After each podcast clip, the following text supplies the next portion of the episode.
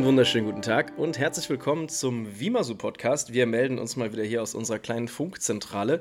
Als allererstes erstmal die Frage, was geht momentan eigentlich so bei Wimasu? Wir haben lange nicht mehr über Wimasu an sich geschnackt. Was äh, ist momentan bei euch los? Ähm, bei uns ja noch nicht so lange Schule, bei uns vier Wochen Schule. Äh, da hat uns schon die Schule ganz schön geschluckt. Trotzdem haben wir es geschafft, äh, Touren endlich zu veröffentlichen. Das war ein langer Weg nach zwei Jahren.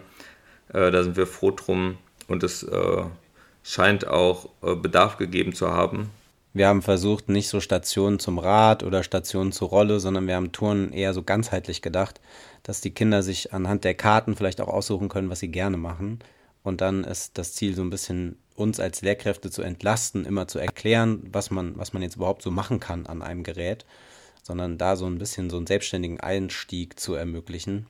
Dann haben wir vom äh, Professor Tim Bindel eine neue Kolumne rausgebracht. Und ich würde sagen, es hat sich so ein bisschen nach der besten für mich angefühlt. Er hat ja schon vier Kolumnen bei uns rausgebracht. Es geht darüber, ähm, seinen eigenen Job nochmal zu überdenken und er rät auch manchen Lehrkräften zu kündigen was natürlich erstmal provokativ ist, aber so wenn man den Text liest, dann versteht man vielleicht warum. Für mich war es äh, der beste, äh, die beste Kolumne von ihm bislang. Es geht darum, sich am Interesse der Kinder zu orientieren, wenn man unterrichtet. Und was ich jetzt witzig fand, ist, in der aktuellen Sportunterricht geht es auch um Interesse. Und gestern haben wir doch von Peter Neumann auch den Ansatz Interesse als Wissensartikel geschickt bekommen, gell? ja, super spannend, würde ich äh, jedem an, ans Herz legen zu lesen. Und ich habe ja gelernt, das heißt Show Notes und wir werden da ganz groß verlinken.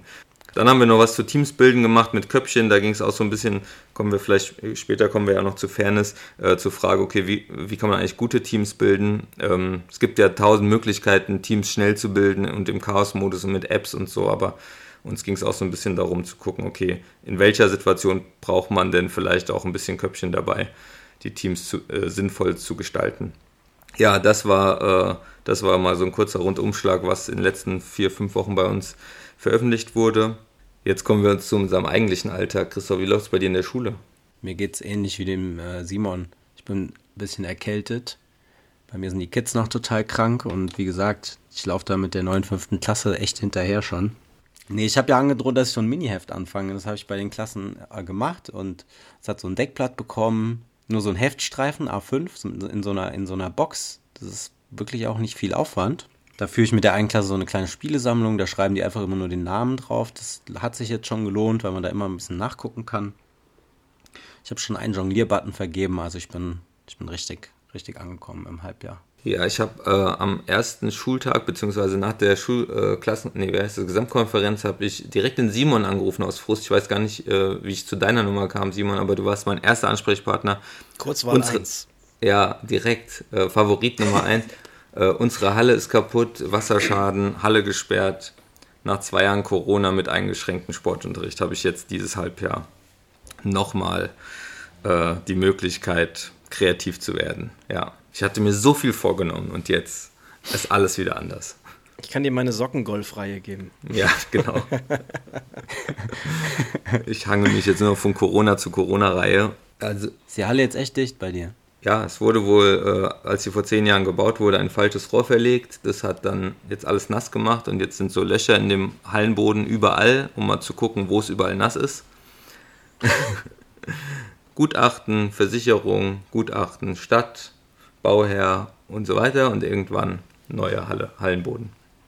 Ja, wir haben heute natürlich auch ein Schwerpunktthema. Ähm, wir haben jetzt hier gerade schon mit einem kleinen Vimaso-Universum-Blog und einem Was machst du eigentlich gerade im Unterricht-Blog angefangen. Unser Schwerpunktthema heute, äh, Janis hat es eben schon kurz angedeutet, ist äh, tatsächlich das Thema Fairness im äh, Sportunterricht. Nicht zuletzt, weil ihr auch dazu ähm, einen sehr, sehr coolen Text auf eurer äh, Homepage veröffentlicht habt, der aber auch schon ein bisschen älter ist, glaube ich, ne? 2019, hast vollkommen okay. recht. Bei Google ist auch der erste Treffer, mhm. Wenn es um Fairness im Leistungssport sogar geht. Der, der kriegt einen richtigen, richtigen ja, Rennen, ja, sehr schön. Schwerpunktthema soll also heute Fairness sein. Und ähm, als erstes würde ich von euch beiden oder zumindest von einem von euch gerne mal wissen, ein Schüler oder Schülerin kommt irgendwie in der Sportstunde auf euch zu und fragt, ähm, Herr Veit, was heißt denn eigentlich Fairness für Sie? Also die äh, Begegnung äh, mit dem Begriff Fairness die ist nicht so, dass jemand zu mir kommt und fragt, was heißt für sie, sondern es ist eigentlich, dass durch die Halle geschrien wird, ist doch voll unfair.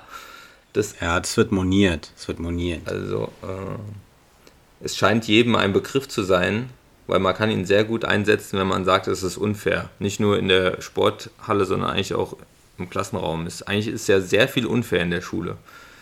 Im Gegensatz dazu ist Fairness natürlich was Gutes. Wie würdest du Fairness und definieren? Deshalb, ja, ich denke all, alltagssprachlich als Gerechtigkeit und dann im Sport hat jetzt uns der Chris natürlich geholfen, da, da das so ein bisschen aufzudröseln, weil Fairness hat mehrere Ebenen.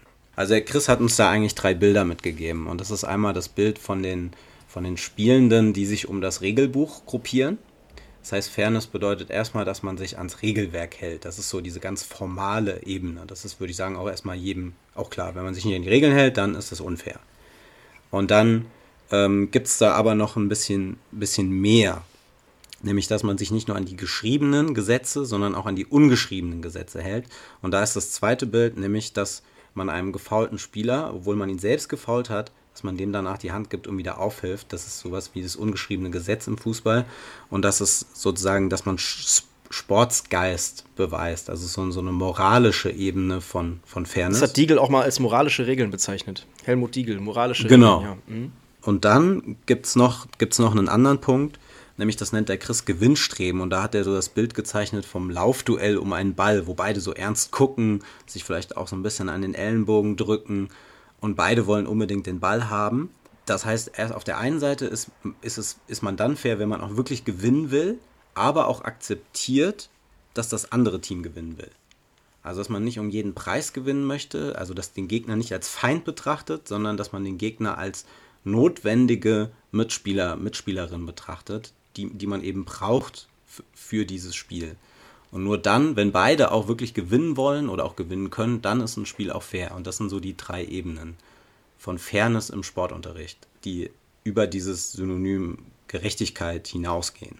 Und ich finde jetzt, der besondere Wert daran ist, dass ich dieses Bild im Kopf habe und wenn jetzt jemand, wie Jan es beschrieben hat, zu mir kommt und, und über Unfairness klagt, dann muss ich überlegen, oder dann helfe ich vielleicht den Kindern auch zu überlegen, in welcher, in welcher Schicht befinden wir uns. Wo setzt die Unfairness an? Mhm, also auf welcher dieser drei Ebenen wurde das Spiel oder das Erleben im Sportunterricht als unfair empfunden sozusagen? Genau. Zum Beispiel meine Tochter hat sich letztens beschwert, dass ein Spiel total doof war. Sie hat Mattenrutschen gespielt und im anderen Team waren, wie hat sie gesagt, drei die drei schwersten Spieler und Spielerinnen. Die waren im, im, im, gegnerischen Team. Und natürlich, wenn die angelaufen sind, zufällig waren die auch noch in der Dreierreihe und sind gleichzeitig auf die Matte gesprungen. Und damit haben die jedes Spiel gewonnen. Und das hat sie erstmal total als, das war, war für sie doof. Und, es, und sie war unzufrieden und das war ungerecht. Und dann würde ich jetzt sagen, dass das betrifft auf jeden Fall die Ebene Gewinnstreben. Also die haben sich ja alle an die Regeln gehalten. Niemand hat die Regeln gebrochen.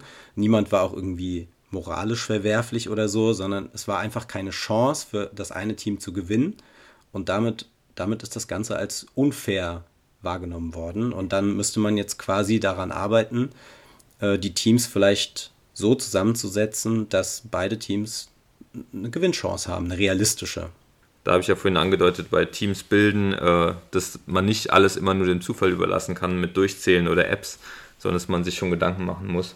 Ja, aber würdest du die Schulter auf deine Kappe nehmen? Als Lehrkraft? Also doch, wenn das, äh, wenn es offensichtlich das äh, Spiel gelingt nicht deshalb oder es, es, es wird als unfair empfunden, weil ich die Teams so. Ja, aber fortgeschrittene Fairnesskinder müssten doch selbst schon bemerken, dass das unge ungerecht ist und müssten sagen, ey, das Spiel ergibt überhaupt keinen Sinn. Sagt der Vater einer Zweitklässlerin, die sicherlich keine fortgeschrittene Fairness äh, Kennerin ist. Ich würde eher sagen, dass wir äh, diese drei Bilder, die du gesagt hast, dass ähm, gerade die Kinder sich ja dann eher in Regeltreue wiederfinden. In erster Linie. Erstmal sagen, es unfair ist etwas, wenn man sich nicht an die Regeln hält. Das ist ja was ganz Zentrales. Und die anderen zwei Dinge, die sind ja eigentlich, ich glaube, die werden auch noch gar nicht so moniert, weil sie, weil sie erstmal nicht so im Fokus sind, nicht so bewusst sind. Eigentlich erwartet man in erster Linie, was auch legitim ist, dass man sich an Regeln hält Allerdings äh, finde ich, gibt es da im, im, Sportunterricht das Problem, dass halt sehr viele kleine Spieler auch gar nicht so äh, ausdefiniert sind im großen Regelwerk, so dass man da jetzt das eigentlich von den Klassen auch immer einfordert, selbst so ein Gefühl zu haben, okay, ist es jetzt okay? Also und ich merke jetzt gerade in meiner fünften Klasse, dass die es gar nicht gewöhnt sind, dass ich nicht der Regelpolizist bin. Und, und dass, sie, dass sie gar nicht gewöhnt sind, dass ich nicht derjenige bin, der die, der die Regeltreue auch kontrolliert sondern dass das aus dem Spiel herauskommen muss und auch von allen Kindern gewollt ist und dass ein Spiel nicht funktioniert. Und ich mache das nicht und deswegen kommt es da gerade bei uns auf jeden Fall zu richtig Clinch. Ja, ja, witzigerweise habe ich genau die gleiche Erfahrung gemacht, obwohl ich an einer Schule arbeite, wo die Kinder einfach mal zum Teil 15 Jahre älter sind und keine Kinder mehr sind. Aber auch da war es jetzt letzte Woche bei meinen Straßenbauern so. Ähm, die spielen gerade äh, Ultimate Frisbee und äh, kommen auch überhaupt nicht mit dieser Regelung klar, dass es einfach keinen Schiedsrichter gibt, sondern eigentlich alles auf dem Platz ausgetragen wird. Das heißt, Fouls der anderen Mannschaft einfach von der anderen Mannschaft jeweils angesagt werden und man dann halt einfach aushandeln muss, äh, was denn jetzt war. Damit kommen die gerade wirklich noch gar nicht klar und spielen deswegen jetzt auch immer noch mit einem Schiedsrichter. Allerdings nicht mit mir als Schiedsrichter, sondern mit einem Schüler bzw. einer Schülerin als Schiedsrichterin. Und da war es letzte Woche auch so, dass dann ähm, ein Schüler sich sowas von benachteiligt gefühlt hat, weil er irgendwie in einem Luftduell von einem mit dem Ellbogen einen abgekriegt hat. Das wurde dann nicht gepfiffen. Und er äh, ist dann ins nächste Luftduell halt extra reingegangen mit dem Ellbogen, um das halt auch zu machen, um so zu zeigen, ja, ey, wenn das jetzt hier nicht gepfiffen wird, dann mache ich das auch. Das wurde dann gepfiffen und so fühlte er sich halt vollkommen ungerecht behandelt. Und du wolltest es ja gerade schon sagen, Walt, ist dann halt auch wirklich, also richtig an die Decke gegangen. Ne? Also nicht nur Fünftklässlern passiert das, sondern äh, auch äh, jungen Erwachsenen, die dann irgendwie sich ungerecht und unfair behandelt fühlen, äh, sind in der Lage, da immer noch ähm, ja, so, so impulsiv zu reagieren einfach. Was haltet ihr da eigentlich von so dieser Aussage, das ist doch nur ein Spiel? Also ich habe irgendwie den Eindruck, das wird häufig von Sportlehrkräften gesagt. Ja, von mir auch. Und auch den Kindern. Die Kinder sagen das so weiter dann auch. Ah ja, das ist gar nicht schlimm, das ist ja nur ein Spiel. Also eigentlich finde ich die Botschaft, die dahinter steckt, mega wichtig, eigentlich, muss ich sagen. Also man, man könnte jetzt total kritisieren, ja, ey, das ist doch Quatsch, weil die, die Botschaft kommt in dem Moment eh nicht bei denen an. Die sind dann gerade irgendwie so impulsiv und ähm, haben ja im Grunde einfach nur im Kopf, ich will gewinnen, ich will gewinnen. Und ähm, in dem Moment ist es ja total egal, wenn ein Sportlehrer kommt und so eine dumme Phrase droppt wie, ja, komm, das ist doch nur ein Spiel. Andererseits finde ich die Botschaft aber extrem wichtig, also dass die Kinder auch irgendwie mitbekommen, ey, am Ende ist es halt auch wirklich nur ein Spiel. Und äh, es gehört dazu zu gewinnen und es gehört dazu zu verlieren. Das ist halt, ist halt einfach der Charakter von Spielen. Mal bist du Taube und mal bist du Denkmal. Und am Ende der Sportstunde möchte ich, dass sich halt äh, jeder irgendwie wieder die Hand gibt und du hast ein Ritual oder gibst dir die Ghetto-Faust, keine Ahnung. Und am Ende sollten sich eigentlich beide Parteien, sowohl die Gewinner als auch die Verlierer, angucken und sagen, ist doch nur ein Spiel. Denn ich finde, es ist ganz wichtig, dass dieses, äh, dieses, äh, diese Aussage ist doch nur ein Spiel für die Verlierer genauso gilt wie für die Gewinner. Weil wie oft habe ich irgendwelche Gewinnerteams, die sich dann brüsten und das noch mit in die Pause nehmen und öh, ihr Versager und ihr habt versagt und keine Ahnung, ihr seid die Schlechten und pipapo. Nee, ich will, dass die Gewinner auch mit dem, mit dem Statement vom Platz gehen. War cool, aber am Ende ist es nur ein Spiel, weißt du? Also ich bin da ein bisschen, ein bisschen zwiegespalten. Christian Gaum hat in seinem Text, ich glaube, ich habe vorher nie so drüber nachgedacht, dieses Gewinnstreben ja schon als ein, eins der drei äh, Merkmale so aufgeschrieben und also da hat es ja in meinem Kopf erstmal Klick gemacht, also man, ein faires Spiel lebt trotzdem davon, dass man das Ding gewinnen will. Dann kehre ich schon gerne um, auch wenn ich mit den Kindern drüber rede und sage, okay, was ist denn, wenn jetzt hier einfach die halbe Mannschaft einfach geht und sagt, ah, ich habe keinen Bock oder ist doch egal, ob ihr ein Tor schießt oder nicht und, und alle laufen einfach vorbei, macht keinen Bock. Also das Spiel lebt davon, dass man gewinnen will, also Wettkampfspiele oder auf dem Schulhof die Pause, in der Pause. Und das macht auch den Reiz aus. Und dann immer das nur so runterzuspielen, ich finde, dann kann man eher die, den Gegner auch ernst nehmen und sagen, okay, es ist für die jetzt gerade das Ein und Alles und nicht nur ein Spiel. Klar holt man sie dann irgendwann wieder runter, aber in dem Moment geht es mir eher um das Bewusstsein zu sagen, okay, aber ihr müsst auch akzeptieren, dass die anderen wollen halt auch gewinnen. Also das ist eigentlich eher so ein Satz, der mir oft hilft, weil, weil man da ja schon sich in den anderen hineinversetzen kann. Ja klar wollen die auch gewinnen, geben alles und sind dann entsprechend enttäuscht oder nicht. Also ja, gute Frage mit deinem ist doch nur ein Spiel. Ich habe auch noch ein Beispiel. Ich habe äh, Schnick, Schnack, Schnuck äh, Spiel hier gespielt mit diesem, äh, man spielt jeder gegen jeden und wer, der Verlierer wird Fan von dem anderen. Am Schluss gibt es dann so zwei, ein großes Duell, wo dann zwei Fanbases mit dem jeweiligen Gewinner oder Gewinnerin irgendwie gegeneinander antreten. Das ist ja auch relativ chaotisch. Ich erkläre die Regeln und ziehe mich dann zurück.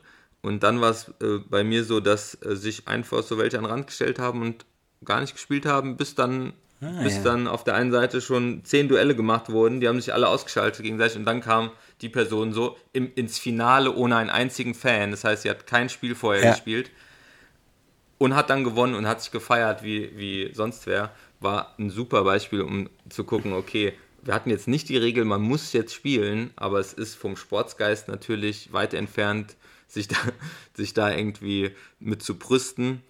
Und ähm, ja, war ein guter Aufhänger, darüber zu reden. Ja, das ist ja das, was der Chris mit fairer oder unfairem Sieg sozusagen äh, aufmacht. Und das, das ist unser Job als Sportlehrer eigentlich ist, der fairen Niederlage auf jeden Fall Wert beizumessen. Und, und, im Umkehrschluss dem unfairen Sieg eben auch den Wert zu nehmen und damit auch den Sieg nicht für so wichtig zu halten. Also es begegnet einem irgendwie permanent im Sport, gell? Im Sportunterricht. Was ich noch spannend fand, ist irgendwie ist mir jetzt auch bewusst geworden bei dieser Schnick-Schnack-Schnuck-Sache, habe ich auch nochmal gesagt, okay, Sportunterricht generell lebt eigentlich davon, dass die Kinder sich selber an die Regeln halten. Ich, ich gehe nie in die Rolle zu sagen, ich sehe jetzt hier alles und allein wenn man sieht, wie viele Schiedsrichter mhm. beim Profisport sind und Schiedsrichterinnen, es ist ja absurd zu denken, also man, es funktioniert nur, wenn die Kinder sich an die Regeln von alleine halten und zeitgleich geht eigentlich der Profisport gerade so krass ja in die andere Richtung mit, mit, äh, mit Videoüberprüfung und so, weil der wirklich jetzt mittlerweile jedes Detail mag. Man muss ja eigentlich kaum mehr in die Situation kommen, wie, wie Klose damals zu sagen, ja, ich habe ihn mit der Hand rein, äh, reingemacht, nimmt es wieder zurück. Man hat gar nicht mehr die Chance, sich fair zu verhalten, weil es sowieso gesehen wird. Das heißt, wenn wir in der Schule denen jetzt sagen, okay, ihr müsst dazu beitragen, dass das Spiel funktioniert, wird es ja den Vollprofis, weil es da um so viele Millionen geht, voll abgenommen, dass sie eigentlich gar nicht mehr dazu beitragen müssen, dass was fair ist. Du hast eben schon Klose und Handelfmeter und so. Ja. Hast du noch so ein paar Beispiele für unsere Kollegen da draußen, wenn die mal so ein richtiges Fairness fernes Ding. Ähm, ja. So, so die, Kla die Klassiker der Sportgeschichte zum Thema. Würde ich gleich noch bringen. Wunderbar. Äh, Habe ich noch was auf dem Deckel, aber ich wollte noch äh, sagen, wir sind ja so ein bisschen der Podcast zwischen Wissensartikeln und auch äh, gefühlter Wahrheit. Da würde ich noch äh, ge äh, gegensteuern. Gefühlt äh, hat schon auch wir reden hauptsächlich über Fußball, weil es halt so präsent ist. jetzt diese Videoassistent hat schon geholfen, glaube ich, dass auch weniger dieses Theater ist, weil alle auch wissen, okay, ist nicht mehr jetzt so nötig, man kann eh nicht mehr so täuschen. Das ist so meine, mein eines Gefühl. Und das andere Gefühl ist, dass auch so Trash-Talk-mäßig und so Auseinandersetzungen nach dem Spiel noch und so, die habe ich irgendwie aus meiner Kindheit noch voll in Erinnerung. Irgendwie so, so harte Duelle mit danach noch in, irgendwie im Spielergang anschreien und fauchen. Schweiz und gegen so. Türkei. Und jetzt, jetzt. Nix Shoutout an die JSG Mücke im Vogelsberg. Meine Güte. Und jetzt habe ich den Eindruck, dass da doch sehr viele Freunde auf dem Platz immer stehen und sich umarmen, danach nochmal besprechen und mir scheint es, äh, der Profisport ist auch etwas harmonischer geworden. Oder ich habe da irgendwie so eine Altersbrille auf, dass ich jetzt alles, alles entspannter finde. Das Wie verlagert sich gerade alles in die Kreisligen.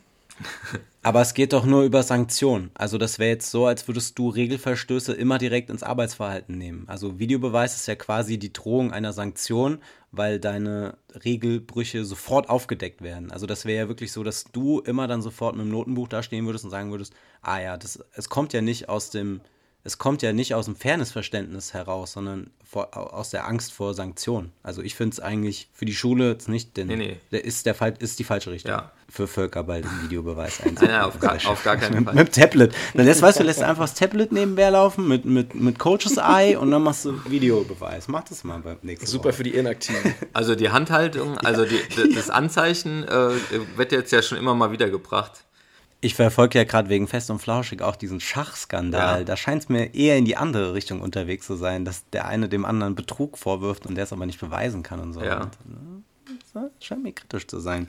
Aber jetzt sag mal deine Best-of-Beispiele, sonst fallen die hinten runter. Die, äh, niemals würden die hinten runterfallen. Wir haben die ähm, ja auch aufgeschrieben äh, in so einem anderen Artikel, wo, wir, ähm, wo ich mit der Denise mal aufgeschrieben habe, okay, welche Beispiele gibt es so im Sport. Und wir haben uns vorgenommen, das war mir noch wichtig, dass wir nicht uns zu sehr auf Fußball konzentrieren, weil Fußball nervt ja auch so ein bisschen, weil es immer und überall ist. Dann fängst du mal an mit der Gesa Krause. Ich muss jetzt hier, ähm, ich muss Fairplay googeln, um den Artikel zu finden. Gesa Krause wurde, äh, die, ich glaube, die kommt auch aus Frankfurt. Liebe Grüße, wenn die uns, die hört uns bestimmt nicht so.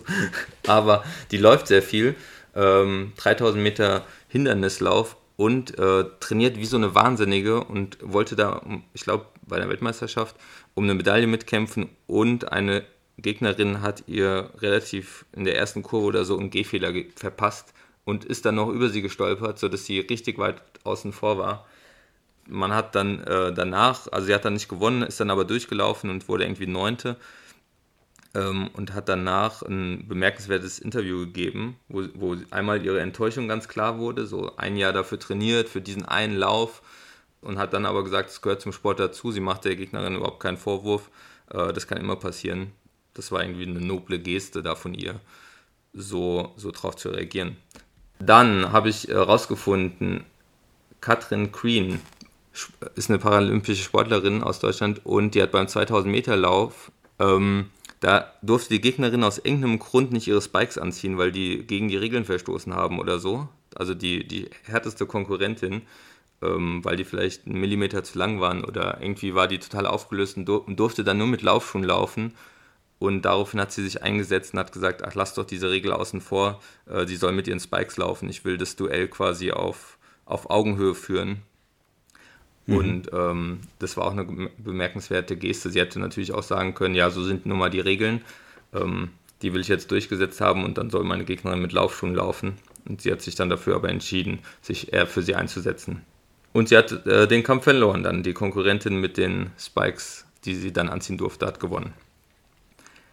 Ja, davon haben wir, haben wir einige äh, Beispiele, auch aus dem Fußball, aber auch äh, noch bei Schwimmen, dann äh, nochmal bei Biathlon.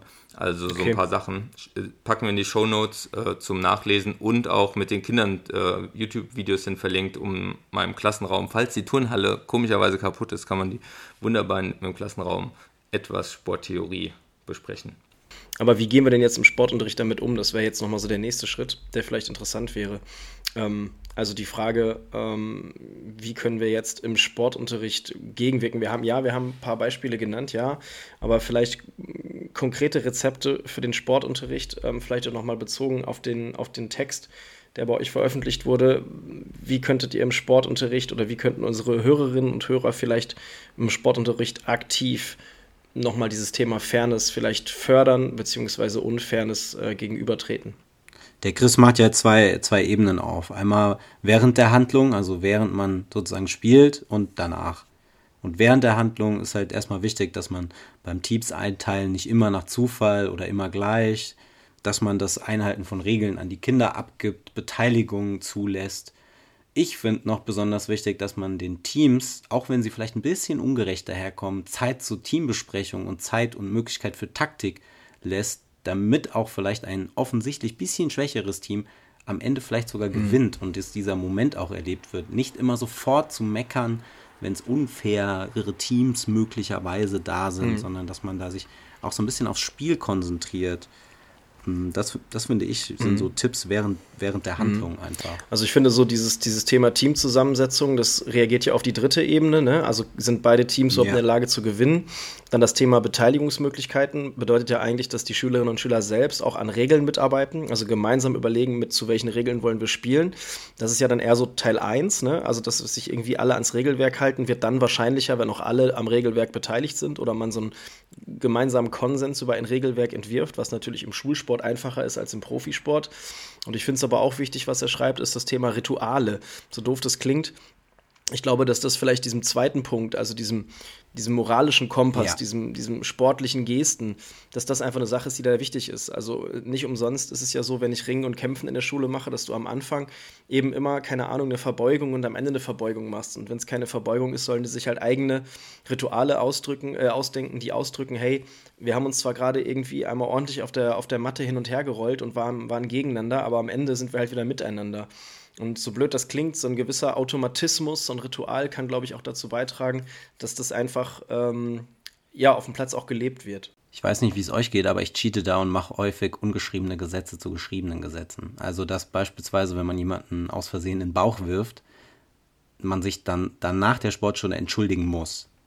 Gute Idee. Mache ich, mach ich so. Ja, also ähm, ich denke auch da ist dann doch, aber auch, man kritisiert ja immer viel den Profisport, äh, dass sich vorher und nachher die Hand geben, ist ja auch schon voll etabliert mittlerweile. Zum Beispiel in unserer Handballreihe, da haben wir zeitgleich immer drei Games. Und das macht einfach was mit, mit den Kids, wenn nach dem äh, Spielabpfiff sich die, dem Gegner die Hand gegeben werden muss. Es passiert irgendwie so unbewusst, es, es, es nimmt auch voll den Dampf raus, so aus dem Ehrgeiz, der im Spiel entsteht. Ähm, bei mir steht noch, ich habe mir noch aufgeschrieben, äh, Gewinnen ist nicht im Fokus irgendwie von meinem Sportunterricht. Das gehört dazu, aber es ist nicht äh, nichts Zentrales. Einmal kann es einfach sein, dass, dass bei vielen Sachen auch die eigenen Ziele, also eigene Ziele für die Kinder gesetzt werden und die sollen verbessert werden und nicht äh, irgendwie ein Gegeneinander. Das habe ich ganz gut bei, wir hatten so eine Ninja Warrior Reihe oder ich habe die mal gemacht und da habe ich gemerkt, okay, da ging es wirklich immer nur um eigen, den Parcours in eigenen Zeiten zu verbessern und es ja, ging ja, eigentlich klar. gar nicht darum, wer, wer der Beste jetzt in der Klasse ist. Und ich ja. habe es auch einfach so nicht aufgeschrieben, sondern eher, wer von sich kann, wer kann sich hier seine Zeit verbessern. Mhm. Und da war so ein richtig Community-Feeling. Ja, das ist und, voll oft so, wenn sich Bezugsnormen verschieben, ne? Ja, total. Weg von diesem äh, Gegeneinander. Das fand ich mhm. auch bei in der Kolumne ganz gut, wo es ja um die Jugend irgendwie ging, dass, dass einfach, dass wir in unserem Sportdenken noch so viel gewinnen und, und verlieren irgendwie haben aus den 90ern und, und ganz viele Sporttrends eigentlich davon weg sind. Jetzt Parcours hat zwar jetzt wieder aufgenommen, auch Wettkämpfe zu machen, aber auch da ist noch viel mehr Community-Gedanke als, als in diesem traditionellen Wettkampf. Sport. Dann habe ich noch Teams oft wechseln, auch, auch im Spiel und da fehlt einer, muss einer auf Toilette, dann schiebe ich einfach jemand anders rein, so dass es eigentlich am Schluss hat jeder viel gewonnen und verloren und irgendwie da so flexibel sein und nicht starr, so, das ist jetzt mein Team und nur bei uns geht es darum. Aber natürlich, äh, wäre ich jetzt in, im äh, Examen, wurde ich auch gefragt, machen Sie auch mal machen sie auch mal Sport, wo es um was geht oder so. Also klar hat so ein Turnier auch seinen Charme, wenn, wenn feste Teams feststehen und es wirklich ums Gewinnen geht aber das ist ein kleiner Teil meines Unterrichts und nicht nichts Zentrales. Okay, dann fassen wir zusammen. Also sowas wie Rituale äh, untereinander können dazu beitragen, Schülerinnen und Schüler an der ähm, Konzeption von Regeln beteiligen, Teamzusammensetzung überdenken, Teams auch mal äh, wechseln oder durchmischen. Und du hast gerade gesagt, das Gewinnen irgendwie so ein bisschen aus dem Fokus des Unterrichts nehmen. Nicht immer, aber zumindest partiell. Ähm, ja, und anschließend ist es auch wichtig, dass man äh, Fairness zum Thema einer Nachbesprechung Genau, darauf wollte ich gerade hinaus, richtig, ja. Naja, und dann, dann nützen einem auf jeden Fall als Ansatzpunkt diese, diese drei Ebenen. Also ich frage eigentlich immer erstmal, ob das Spiel jetzt spannend war, also oder ob es Probleme gab, ob das Spiel irgendwie Spaß gemacht hat. Dann hört man ja erstmal schon, gab es überhaupt Probleme mit der Fairness. Und, und, und dann, dann kann man sich anhören, ja, was, was meint ihr denn damit? Und dann überlege ich, ist das, hat das jetzt was mit den Regeln zu tun? Hat das was mit, mit, äh, mit Gewinnchance zu tun oder, oder gab es andere Probleme? Wurde geschimpft oder sowas? Und ich finde, das hilft sehr gut und dann finde ich, kann man von den Kindern auch verlangen, äh, die, diese drei Begriffe auch, auch auseinanderzuhalten. Ja, das, das, da, das hilft ja. eigentlich. Also das Thema auch in der Reflexion auf jeden Fall nochmal noch mal hervorheben. Und äh, da fand ich diese, diese drei Fragen auch nochmal spannend. Was hat man von einem unfairen Sieg? Wie fühlt sich der betrogene Verlierer? Und warum ist die faire Niederlage ein, beziehungsweise auch kein Problem? Ne? Kann man ja auch mehrere Meinungen zu haben. In der Roundnet-Reihe, die ich habe, da geht es ja um diesen Einsatz von Pro- und Handicaps. Da stelle ich ja auch die Frage, Fühlt ihr euch in der Kabine besser, wenn ihr einen Gegner mit 11-0 vom Platz geschossen habt? Oder ist es geiler, wenn ihr in der 90. Minute mit 3-2 gewinnt? Ne?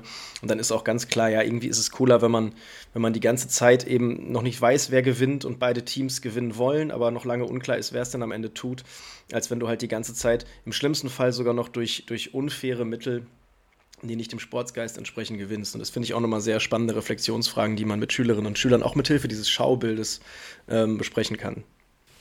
Ähm, außerdem finde ich das ein Punkt, den ich mir noch aufgeschrieben habe, mh, mm, so ein bisschen als Rezept zum Thema Fairness, auch einfach mal mitspielen und Fairness vorleben. Mhm. Ne? Also so doof das klingt, ich bin voll oft dann auch irgendwie, dass ich beim Völkerball mal mitzocke und okay, dann sieht irgendwer Ist es nicht genau deshalb unfair, weil du so stark ja, bist? Ja, unbedingt, oder? unbedingt. Und dann wirst du irgendwie, keine Ahnung, irgendwie an der Hacke getroffen. Und dann sehen das vielleicht nur zwei ja. Schüler, da könntest du dir auch, könntest du auch sagen, hey, hm, hat keiner gesehen, ich bleib drin. Oder nee, war nicht, war nicht. Aber ich sag dann, also ich rufe dann auch manchmal ganz laut, ah Mist, und dann äh, gehe ich raus, einfach damit die sehen, okay, ähm, war jetzt irgendwie nur ein leichter Treffer, den keiner genau gesehen hat, aber Herr Drosten geht halt trotzdem, trotzdem raus, ne? Ich finde, das Im, ist. Im mhm. Zweifel dann eher, äh, eher sagen, es war, also an die Regeln halten. Genau. genau das mache genau. ich, mach ich auch. Ja, wenn es so, also ich kick auch ganz, wir haben manchmal so einstündige Pausen, ähm, wo, wo dann auch Angebote sind, dann spiele ich auch mit Fußball und auch mit voll Ehrgeiz, weil weil ich finde, es gehört auch dazu, irgendwie, wenn dann ein Lehrer unbedingt gewinnen will. Aber, ähm, aber genau, wenn es dann irgendwie so kurz zur Debatte steht, war es jetzt Hand oder nicht, dann würde ich immer genau. sagen, es war Hand. Äh, klar, genau. ihr kriegt Freistoß, alles klar. Oder, genau. oder oft genug äh, trifft man ja einen aus Versehen und der liegt dann am Boden und so. Genau. Immer aufhelfen. Genau. Voll, voll wichtig, da, da als Vorbild zu agieren. Und, Und auch vorleben, wie man verliert, ne? Also wenn du Ja. als Lehrer am Ende irgendwie Ja, ja. beim Völkerball äh, wieder zum dritten Mal vom Platz geschossen wirst, dass du dann auch irgendwie sowohl der gegnerischen Mannschaft, die gewonnen hat, gegenüber zeigst, hey, so, so verlieren wir, aber auch innerhalb des Teams nochmal versuchst zu zeigen, hey Leute, ne, irgendwie, irgendwie sind gute Verlierer. Ich finde, das ist auch ganz wichtig. Ja, ja, ja. Also ich zeige den beim Fußball eher wie, also gutes Gewinnen zeige ich dann eher. Ja. Das heißt so, Schönes Schlusswort. Schönes Schlusswort zu unserem Hauptthema Fairness heute. Möchtet ihr noch was loswerden zum Thema Fairness, bevor ich das jetzt so abmoderiere? Also ich finde, es gehört dazu, dass man als Sportlehrerin, Profi die Dimensionen von Fairness auseinanderhalten kann. Ja. Und ähm, da empfehlen wir vielleicht auch nochmal den Artikel äh, auf vimaso.de, der im Grunde das, was wir gerade erzählt haben, nochmal äh, knackig und kompakt in zwölf Minuten zusammenfasst. Sehr empfehlenswerter Artikel. Ähm, von, könnt ihr den Autor bitte noch einmal ganz nennen? Christian Gaum. Christian Gaum, Christian Gaum, okay. jetzt in Bochum, Genau, wunderbar. Früher in Frankfurt. Ähm, wie sieht's aus? Äh, es, ist schon, es ist schon spät. Wir zeichnen am Dienstagabend auf. Es ist gleich 20 vor 10. Ähm, Mittwochabend. Mittwoch. Mittwochabend, sorry, Mittwochabend. Möchtet ihr, möchtet ihr noch, ein, noch ein Quiz spielen oder wollen wir es auf nächste, übernächste Woche verschieben? Jetzt ein faires Quiz, jetzt ein faires Ja, los, Quiz. komm, das ist eine gute Idee. Wir machen ein faires Quiz. Ihr nutzt bitte wieder den Zoom-Chat für eure Antworten. Ich habe wieder drei 100%. Fragen für euch vorbereitet aus der Ja. Welt des Sports, beziehungsweise aus der Welt des Schulsports. Ähm, und ihr beantwortet diese bitte wieder nach bestem Wissen und Gewissen und natürlich fair. Frage Nummer 1, Trommelwirbel. Wie viel Gramm wiegt ein Tischtennisball? Boah, Tischtennisball ist, der ist sehr leicht. boah, keine Ahnung. Okay, ich habe die Antwort vom Walt, habe ich schon. Janis, du Ach, kannst also. so schnell. Hm, zwei Gramm.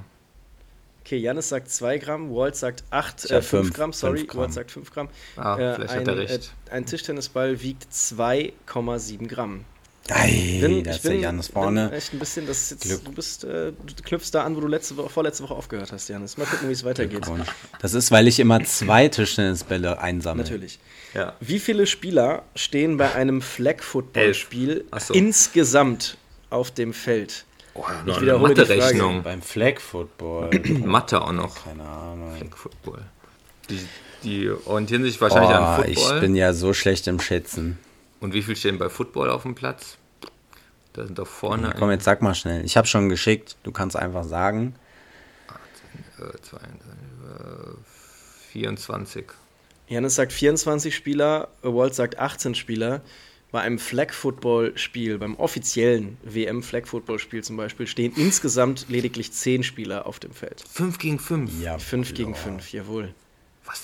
Eine ungerade Zahl wäre cool gewesen. 5 gegen 5? 1-1, würde ich sagen. Die letzte Frage wird jetzt besonders fair darüber entscheiden, wer in dieser Woche gewinnt. Ich möchte von euch wissen, in welchem Jahr wurde das deutsche Sportabzeichen ins Leben gerufen? Oh Gott. Oh, eine Geschichtsfrage. Da der Natürlich. Deutsche Natürlich. Sportabzeichen. Der seinen Vater Jetzt müsste an. man wissen, warum die das gemacht haben mit dem Sportabzeichen. Sportabzeichen. Ich meine, wer hatte Interesse am Sportabzeichen ein? Jetzt mach. außer die du, du stresst doch. Bevor du jetzt nachdenkst, sag einfach schnell was. Komm. Ich habe schon was im Kopf. Ich denke mal Ja. äh, 75. Krieg zu tun 75. Jetzt hast du schon gesagt. Ja, hab ich schon gesagt. Ich habe es Ähm, gesagt. Ich glaube vorher. Okay, der Janis sagt 1975, Walt sagt 1950. Das deutsche Sportabzeichen wurde erstmals verliehen im Jahr 1913. Was? Was? Das ist schon ein paar Tage Komm. her. Ah, ich weiß nicht, ob das zählt. Ja, das, was denn da? Was denn da? Ist doch ja, Kaiserreich das zählt oder was nicht dann gewesen? eigentlich, weil es war ja, natürlich. Kaiserreich. Jetzt wird's unfair hier. Jetzt wird's unfair. okay, Kaiser, aber du, 2-1, er äh, sagte 2-1 nicht. Kaiserreich. Also wann wurde es im Kaiserreich eingeführt? Hätte ich natürlich gewusst dann. Natürlich. Ihr Lieben, ganz am Ende, ähm, die Schulsporttagung in Hachen rückt näher. Äh, könnt ihr dazu noch kurz was sagen? Wie laufen die Planungen? Wir haben noch Plätze frei. Wir freuen uns, wenn ihr kommt. Ich habe letzte Woche Lehrerfortbildung gegeben, hat mir echt Spaß gemacht. Also ich, ich freue mich. Also ich denke, es sind viele noch so in der Planung, in der Ausplanung, oder? Mit Ja, den- vielleicht muss man noch mal kurz darüber Schul- informieren. SchulleiterInnen. Es gibt glaub, am 10. und 11. November eine große Wimasu äh, Sportfachtagung in der Sportschule in Hachen im wunderschönen Sauerland, mitten in NRW, also für, die für den Großteil wahrscheinlich sehr gut zu erreichen. Insgesamt äh, Platz für 150 Teilnehmerinnen und Teilnehmer und ihr könnt aus insgesamt elf Workshops, glaube ich, wählen. Ne? Elf Workshops haben wir im Angebot.